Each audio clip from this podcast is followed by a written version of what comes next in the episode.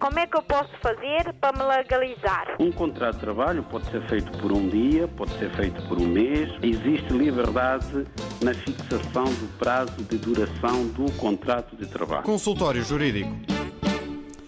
Ora viva, sejam bem-vindos. Estamos a abrir mais uma edição do Consultório Jurídico em direto nos estúdios da RDP África e com a presença em estúdio do jurista Adriano Malalane. Vamos daqui a instantes trazer eh, um tema para um, trazermos para, para explicarmos aos ouvintes. Hoje vamos falar do conceito da prescrição, é o assunto do dia e depois vamos começar a responder às muitas dúvidas dos nossos ouvintes.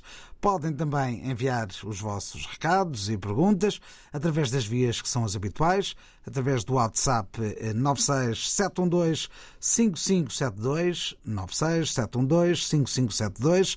Ainda podem agendar a vossa presença aqui em direto através do telefone. Podem ligar desde já o 21 382 0022 e 21 382 0023. Também podem enviar e-mails e o endereço é o, é o do costume consultório jurídico rtp.pt consultório jurídico rtp.pt Esta é mais uma edição do Consultório Jurídico. Estamos com o Dr. Adriano Malalana em estúdio e para esta semana eh, destacarmos desde logo aquilo que é o conceito da prescrição. Vamos a isso? Bem-vindo. Boa tarde, Nuno. Boa tarde, ouvintes. Eh, hoje vamos tratar deste tema que é a prescrição de direitos. Portanto, é um tema inserido no direito das obrigações, onde, conforme temos dito nas outras apresentações de temas que fazem parte deste livro das obrigações, que por regra, numa obrigação, temos a parte ativa, o credor, e temos a parte passiva, o devedor. Portanto, há aqui uma relação bilateral sinalagmática com obrigações e deveres de com direitos e deveres de parte a parte. Ora, quando se contrai uma obrigação, inicia-se uma relação jurídica sinalagmática em que temos do lado ativo alguém que se compromete, portanto, a cumprir essa obrigação, poderá ser de diferentes naturezas, mas eh, o que importa neste momento, provavelmente, é irmos diretamente para as, as obrigações ditas creditícias, em que existem créditos da parte eh, ativa, em que temos o credor, portanto, que vai ceder ao devedor uma determinada quantia em dinheiro. Então nasce desde logo uma obrigação creditícia com o credor de um lado e o devedor do outro lado. Ora, estas obrigações, por regra, têm um prazo para o seu cumprimento. Portanto, não faz sentido que haja um contrato desta natureza em que o prazo para o cumprimento, quer por parte do credor, quer por parte do devedor, fique em branco. Haja aí uma lacuna jurídica. Então, o que acontece é que, normalmente, o credor que se compromete em prestar uma determinada quantia ao devedor, normalmente até falo de imediato ou dentro dos prazos que forem estabelecidos. Por seu turno, o devedor, portanto, irá restituir a quantia dentro do prazo fixado, não é? Pode ser uma restituição de uma só vez, ou essa restituição pode ser feita em prestações sucessivas. Ora, a lei é consciente de que isto que acabamos de enunciar passa-se muitas vezes só no plano teórico e que no plano prático poderá haver diferentes vicissitudes no cumprimento desta obrigação, estabeleceu um conceito jurídico, um instituto jurídico chamado prescrição. Prescrição de direitos. O que é que isto quer dizer? Segundo a lei, a prescrição é uma forma de extinção de direitos e dos correspondentes deveres em consequência do seu não exercício durante um determinado período de tempo.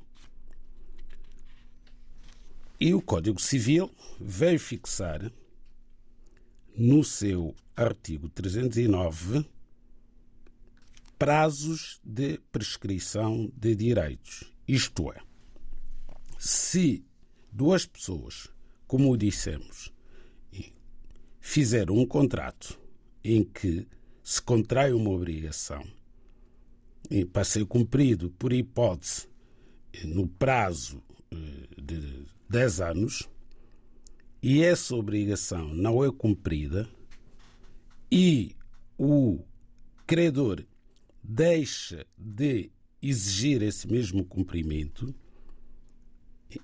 se passarem 20 anos sem que essa obrigação seja cumprida, vence-se o chamado prazo ordinário da prescrição.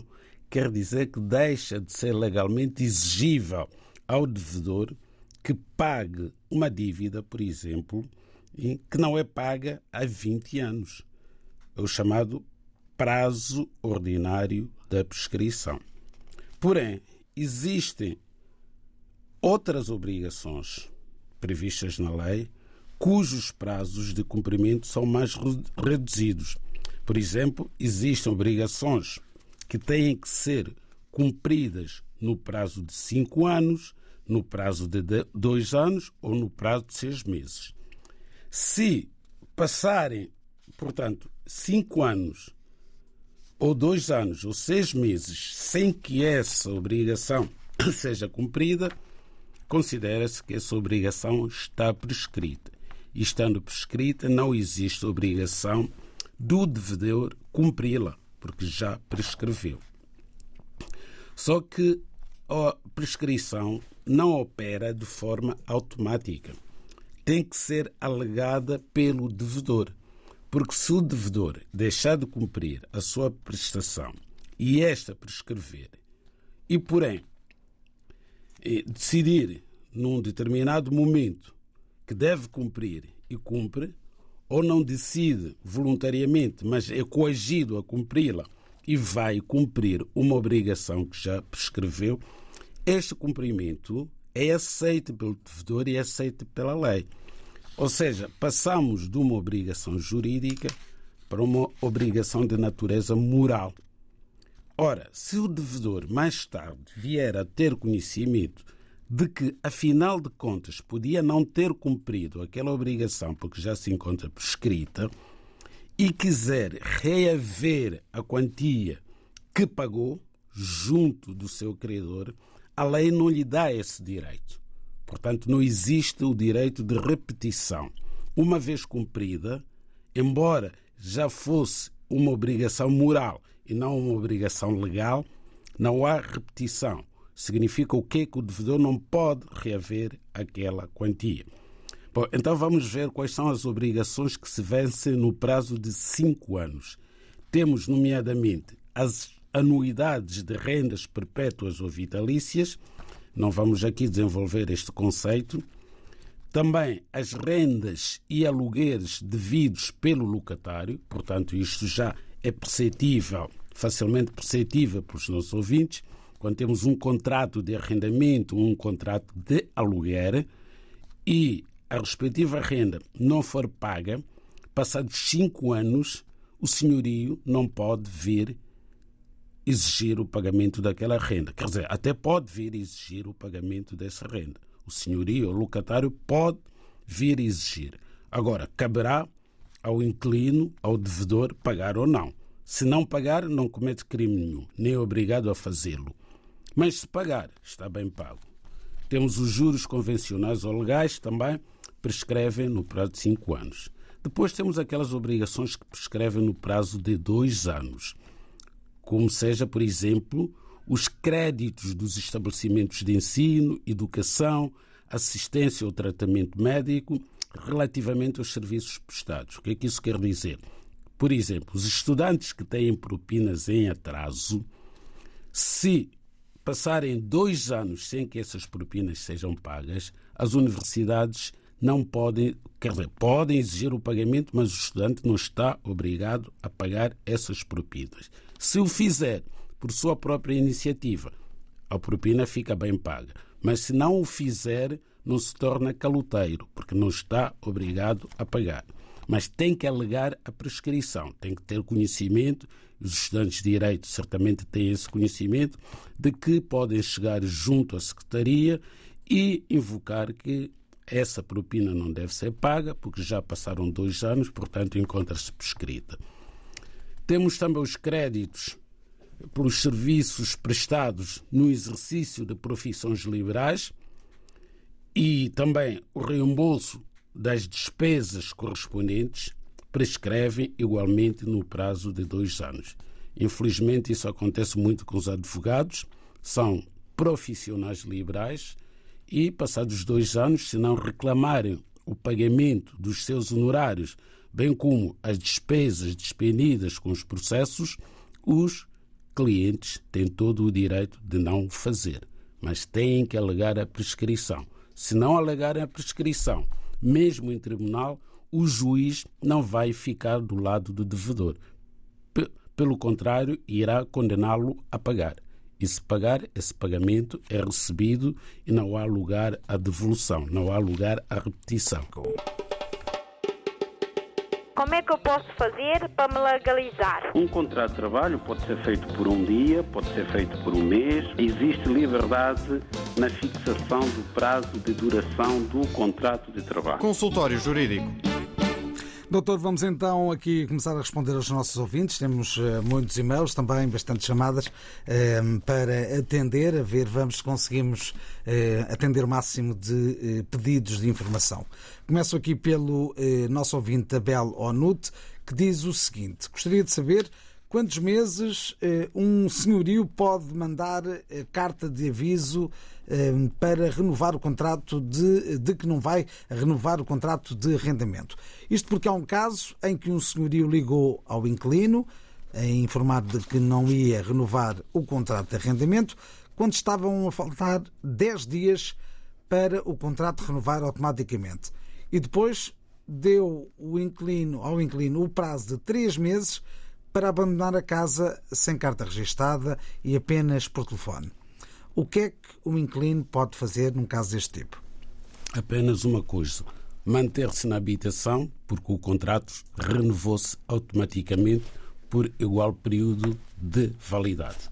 Portanto, quando o senhorio comunica ao inquilino a não renovação do contrato, isto é, a oposição, chama-se oposição à renovação do contrato de arrendamento, significa que o senhorio se opõe à renovação do contrato de arrendamento e não o faz por carta registrada com aviso de recessão, independentemente do período que falta, portanto, para a renovação, independentemente de ter cumprido ou não o período vinculativo dentro do qual tem que ser apresentada essa carta para poder surtir efeito, este contrato considera-se automaticamente renovado e o inquilino tem o direito de se manter na habitação. Então vamos aos prazos que devem ser verificados, devem ser cumpridos pelo senhorio quando pretenda opor-se à renovação do contrato.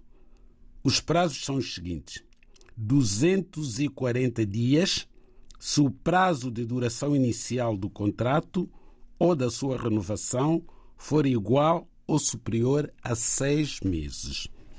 120 dias se o prazo de duração inicial do contrato ou da sua renovação for igual ou superior a um ano inferior a seis meses. 60 dias se o prazo de duração inicial do contrato ou da sua renovação for igual ou superior a seis meses e inferior a um ano. qualquer destes prazos aqui previstos na lei devem ser cumpridos, isto é, a carta registada com aviso de recepção deve chegar ao conhecimento do inquilino dentro deste prazo, ou seja, antes dos 240 dias, 120 dias, 60 dias, respectivamente, se o contrato tiver a duração, portanto, superior a seis anos, ou superior a um ano inferior a seis anos, ou 60 dias, o prazo inicial, 60 dias, portanto, de, de, aviso prévio, se o prazo for igual ou superior a seis meses e inferior a um ano. Se não forem cumpridos estes prazos, o inquilino tem o direito de se manter na habitação, porque a lei considera que o contrato renovou-se automaticamente por período igual ao prazo inicial. Se o contrato tiver sido feito inicialmente por cinco anos, ter-se-á renovado por cinco anos. Se o prazo inicial tiverem sido quatro anos, é por quatro anos que se renovou e assim sucessivamente. O consultório jurídico da RDB África está cada vez mais perto de si. Envie as suas dúvidas ao Dr. Adriano Malalane através do e-mail consultóriojurídico.rtp.pt e ouça as respostas ao sábado ao meio-dia na IRTP África. Consultório Jurídico. Estamos aqui para ajudar. Vamos agora à cidade do Porto. Vamos conferir aqui as palavras de Mamadou Lamine, eh, que diz o seguinte: Moro na cidade do Porto, arrendei uma casa há oito anos, um T3, com 550 eh, euros, o valor da renda mensal. E agora faleceu a dona da casa. Os filhos da dona da casa tomaram a casa eh, para eles e dizem que têm que pagar não os 550 euros habituais, mas 750 euros mensalmente. Ou então tem que sair da casa, uma vez que o contrato termina em setembro. Este e-mail foi enviado eh, já há algumas semanas, em, ainda em agosto. Desta forma, eles dizem que ou começa a pagar eh, os 750 euros por mês, ou então o contrato não é renovado e teria de sair da casa. Por isso, queria saber se poderia aceitar esta situação e se a mesma é legal ou ilegal. E se for ilegal, o que é que eu posso fazer para repor a legalidade da mesma? Bem feita a pergunta. De facto, esta proposta dos filhos da falecida senhoria eh, do senhor Mamadou Lamine é ilegal. Portanto, o senhor Lamine que já vive há oito anos neste apartamento, arrendou há oito anos, significa que ou o contrato nem sequer tem prazo, portanto é vitalício, e sendo vitalício pode-se manter, não digo sempre, há situações em que, mesmo sendo vitalício, os, o senhorio pode pôr termo ao contrato, mas é muito difícil, garanto já, é praticamente impossível com a lei de 2019, nos termos em que foi feita, só considerando que o senhor Lamina ainda é jovem, portanto não completou 64 anos, porque a partir dos 64 anos sai até morrer. Se o contrato é vitalício ou se o contrato não tem prazo, considera-se que é vitalício, se não tiver prazo. Embora a lei de 2019 venha dizer que um contrato sem prazo considera-se que é feito pelo prazo máximo de 30 anos. Seja como for, a partir dos 64 anos, o inquilino já não sai da casa. Torna-se efetivamente vitalício. Mas o senhor Lamina ainda deve ser uma pessoa jovem.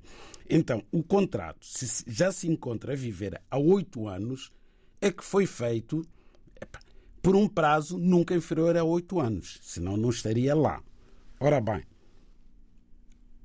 a renda que foi fixada há oito anos foi de 550 euros. E tudo leva a crer que nunca, poder, nunca terá sido atualizada. Estará a pagar neste momento os 550 euros. Os herdeiros eh, querem que o senhor Lamine passe a pagar 750 euros de renda ou, caso contrário, tenha que sair. Nem uma coisa, nem outra o senhor Lamine tem que continuar a pagar a renda de 550 euros, porque nunca foi atualizada, E se os seus novos senhorios quiserem atualizar a renda, podem fazê-lo ao abrigo da portaria do Ministério das Finanças, de que temos falado várias vezes aqui, que é publicada todos os anos no mês de outubro, e uma renda de 550 euros nunca poderá passar para 750 euros de um dia para o outro. Portanto, se for atualizada agora em, em janeiro, ou quando completar um ano, porque não sabemos a data do contrato, se passará, do ponto de vista da lei, para valores abaixo, inclusivamente, dos 560. Poderá aumentar 3 euros, 4 euros, se tanto, e não passa daí. Portanto, o senhor só tem que se manter na casa, não vai pagar 750 euros. Se os senhorios se recusarem a receber o valor da renda, de 550 euros, o senhor tem que ir à Caixa Geral de Depósitos, abrir uma conta bancária em nome dos seus novos senhorios e passar a depositar até dia 8 de cada mês apenas e só o valor de 550 euros.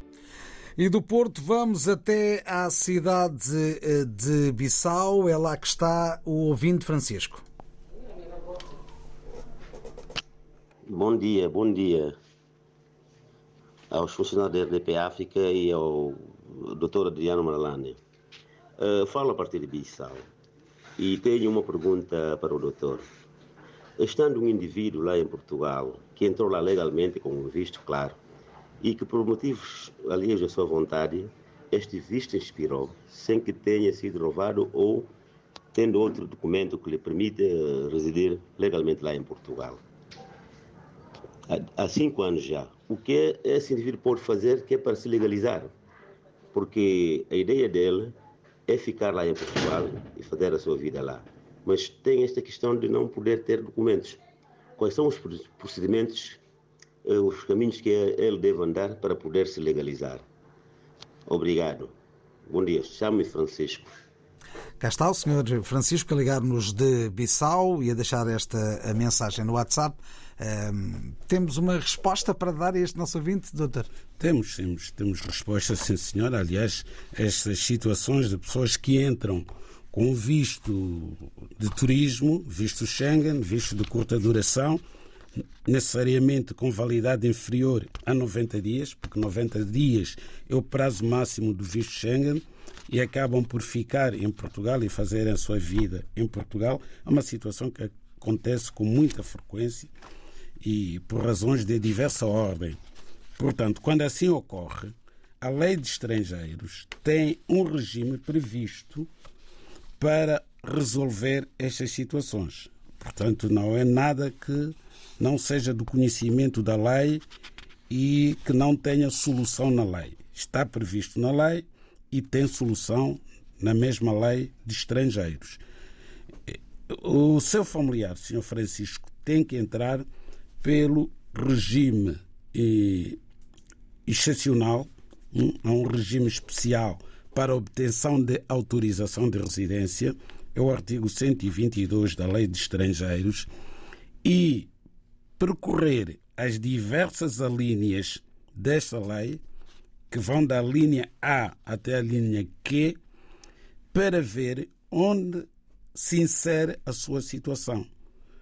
Portanto, a lei tem previstas diferentes situações, variadíssimas situações da vida das pessoas que podem levar a que ultrapassem os prazos do visto e há vistos que nem sequer são prorrogáveis, portanto, não adianta sequer ir tentar prorrogar um visto Schengen que tenha excedido os 90 dias, pelo que é procurar na lei, primeiro, a pessoa tem que identificar a sua própria situação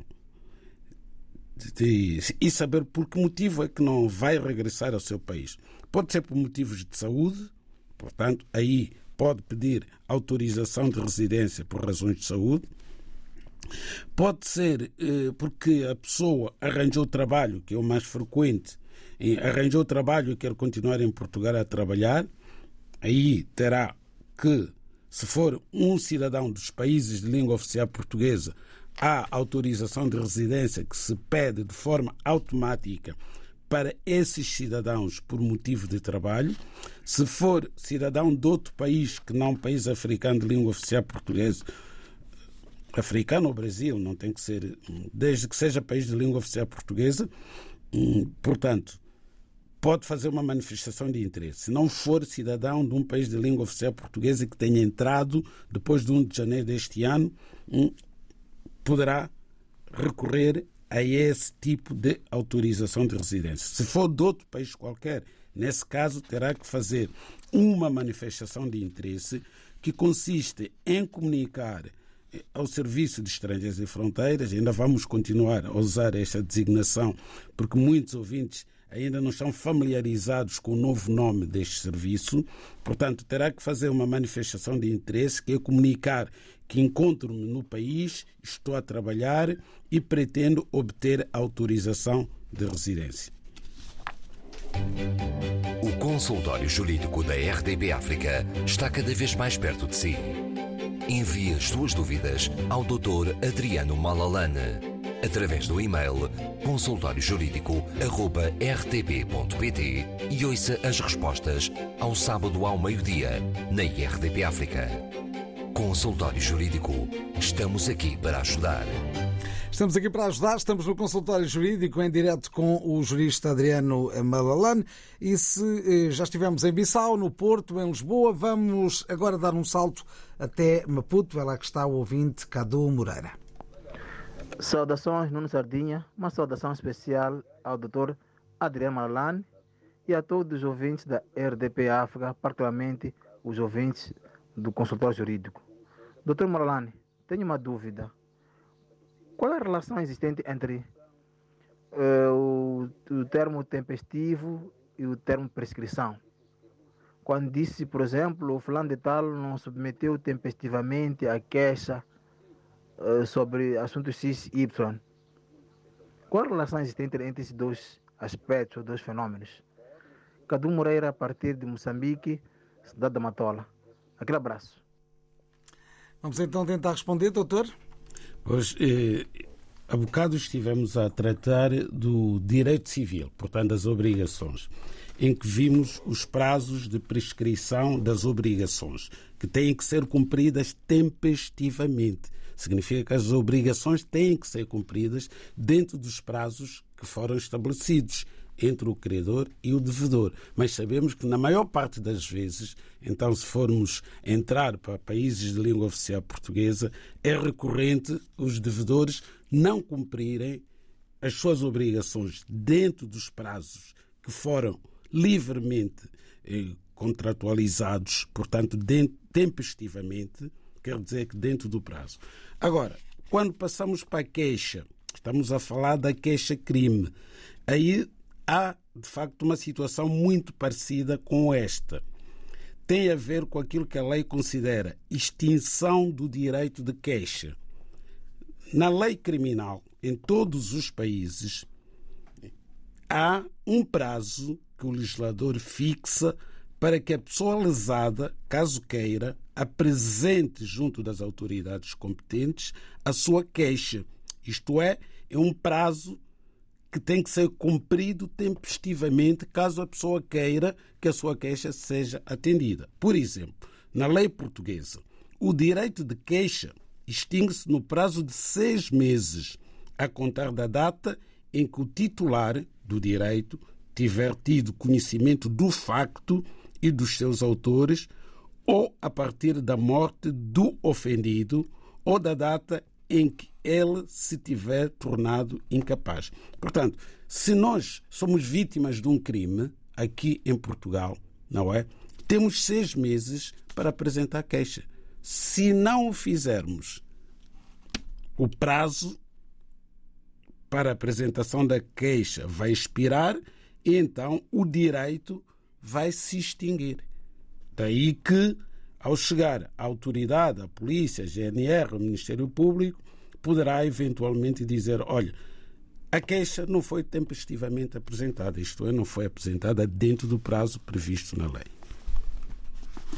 Está esclarecida mais uma questão apresentada pelos nossos ouvintes.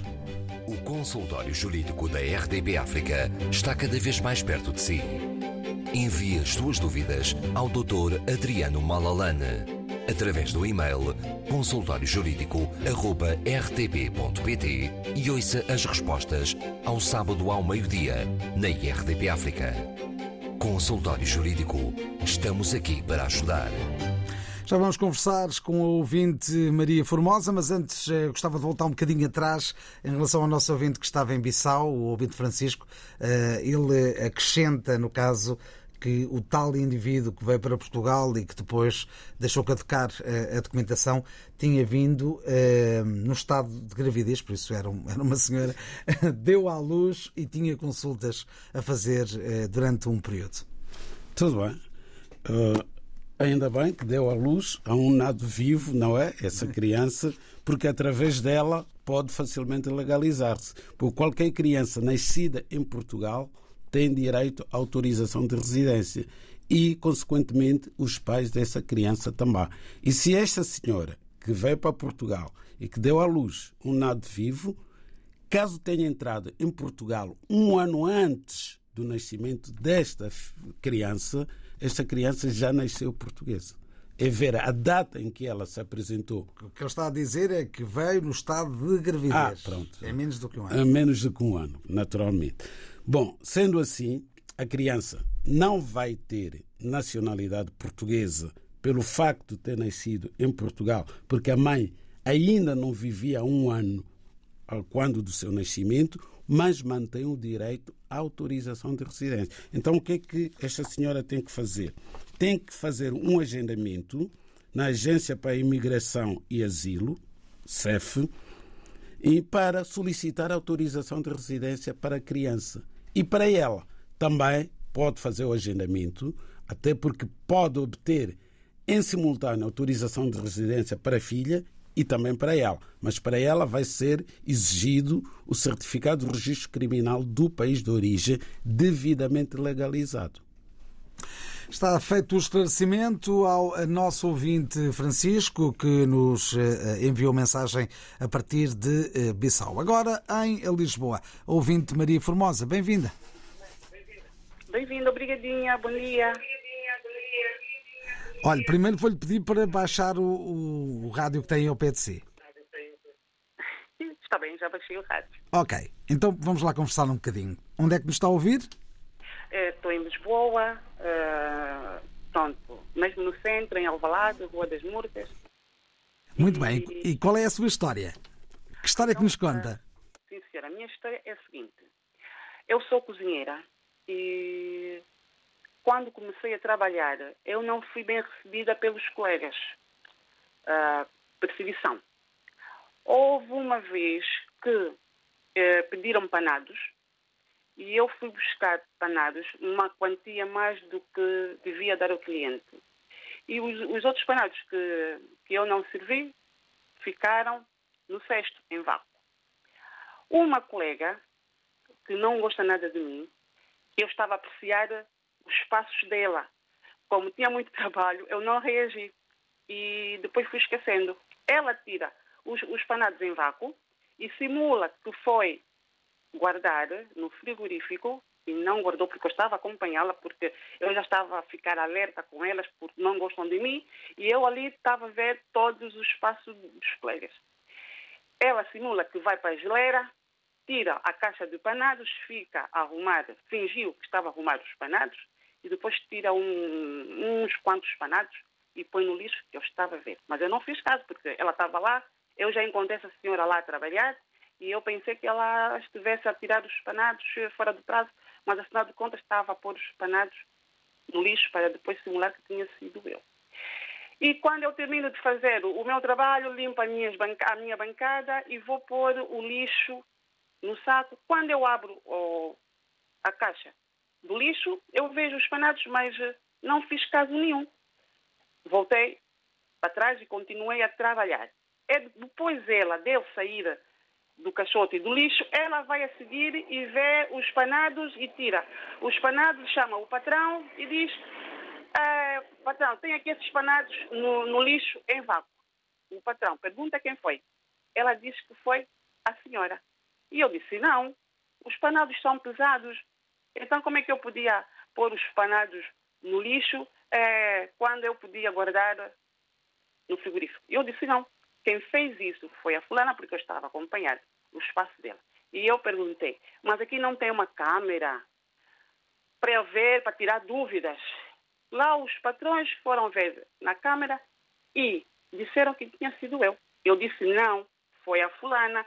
Eu quero ver esse vídeo, quero ver a câmera, eu quero ver eu apoio esses panados no lixo. Os meus patrões não mostraram, não mostraram. E eu levei uma fama de ter posto os panados no lixo. E a guerra continuou. Já não me estava a sentir bem, já o meu trabalho não estava a andar bem, porque eu não pus panados nenhum no lixo. Eu fui a médica no hospital e eu expliquei. A psicóloga, a psicóloga disse-me que eu tinha que, com esta guerra toda, eu não ia conseguir, porque tanto mais que elas também escondiam o material para eu servir, trocavam de sítio e eu ficava ali maluca, a procurar e ninguém dizia nada. E a médica disse, é melhor eh, deixar de trabalhar e arranjar um outro trabalho. E eu pensei, eu disse, não, aqui polícia, então eu vou à polícia explicar. E eu expliquei a polícia, a polícia disse que tira a baixa e depois volta. E se continuar com as mesmas coisas, a senhora vem cá de novo e nós vamos lá. Mas eu não consegui mesmo lá estar. Fiquei, estou uh, com trauma e estou com baixa em casa e não pretendo voltar. Mas agora, a minha ideia é, como eu não vi a minha imagem a pôr os panados no lixo e os patrões dizem que fui eu que viram na Câmara e a outra, quer dizer, acreditam na conversa da ajudante de cozinha, e eu quero fazer uma queixa dessa senhora, que diz que fui eu que pus os panados quando foi ela, e os patrões que não me mostraram a minha imagem. Tenho direito ou não de fazer essa queixa, porque eu quero ver, eu não me sinto bem ah, com esta situação toda, porque eu sou honesta. Eh, no meu trabalho, eu gosto do que faço, sou uma boa cozinheira. Eu não pus porque os panados são pesados, aí eu, eu ia sentir o peso de alguma coisa a ir para o lixo, mas não fui eu. Diga-me uma coisa, e foi há quanto tempo essa, é, esse acontecimento? Aconteceu em abril e o meu hum, contrato ainda está em dia, está até 15 de outubro. E eu depois fui falando sempre com os patrões, eu disse, eu dizia, oh, senhor, eu vou explicar como foi. Expliquei, não fui eu. E os patrões, não vale a pena que nós vimos tudo na Câmara. Então mostre-me a Câmara porque fui eu pedi para verem na Câmara. Eles não me mostram a Câmara, acreditam sempre na palavra da outra. Eu quero ou devo ou não. Muito bem, acho que já está, está dado, uh, estão dadas as informações que são fundamentais. Vamos, uh, vamos ver que, qual é a opinião do doutor em relação à sua questão. Muito obrigado por ter ligado. De nada. Vamos então tentar responder a esta nossa ouvinte que está com um problema sério na cozinha. Uh, doutor, o que é que lhe parece? Num caso destes, tem ou não direito a ver as imagens? Bom, a senhora tem direito a ver as imagens, mas a experiência diz-nos que essas imagens, a esta hora, já não devem existir. Portanto, já devem ter sido apagadas. A senhora foi difamada pela colega tem o direito de apresentar queixa por difamação. Mas o destino desta queixa vai ser naturalmente arquivamento por falta de provas. Não tem nenhuma testemunha que possa contradizer aquilo que os patrões e a própria colega irão dizer quando forem ouvidas.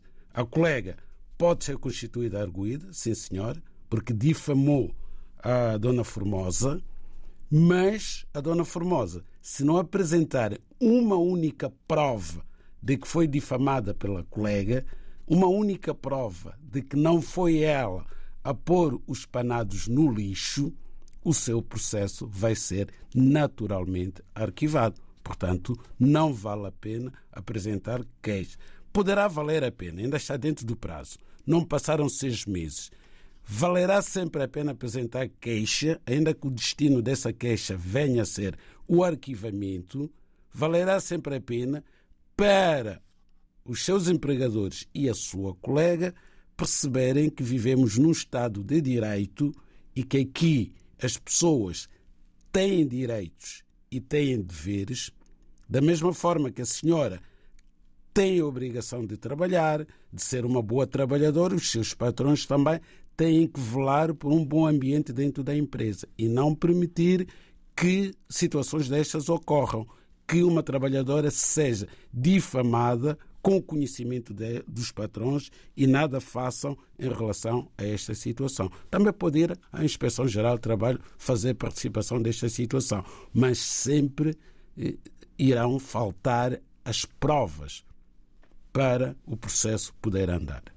Vamos ainda tentar eh, responder a mais eh, um ouvinte eh, que pede para não ser identificado e que diz o seguinte: Estou a trabalhar numa empresa desde maio de 2022 com um contrato de trabalho de um ano e que eh, terminaria no dia 12 de maio de 2023.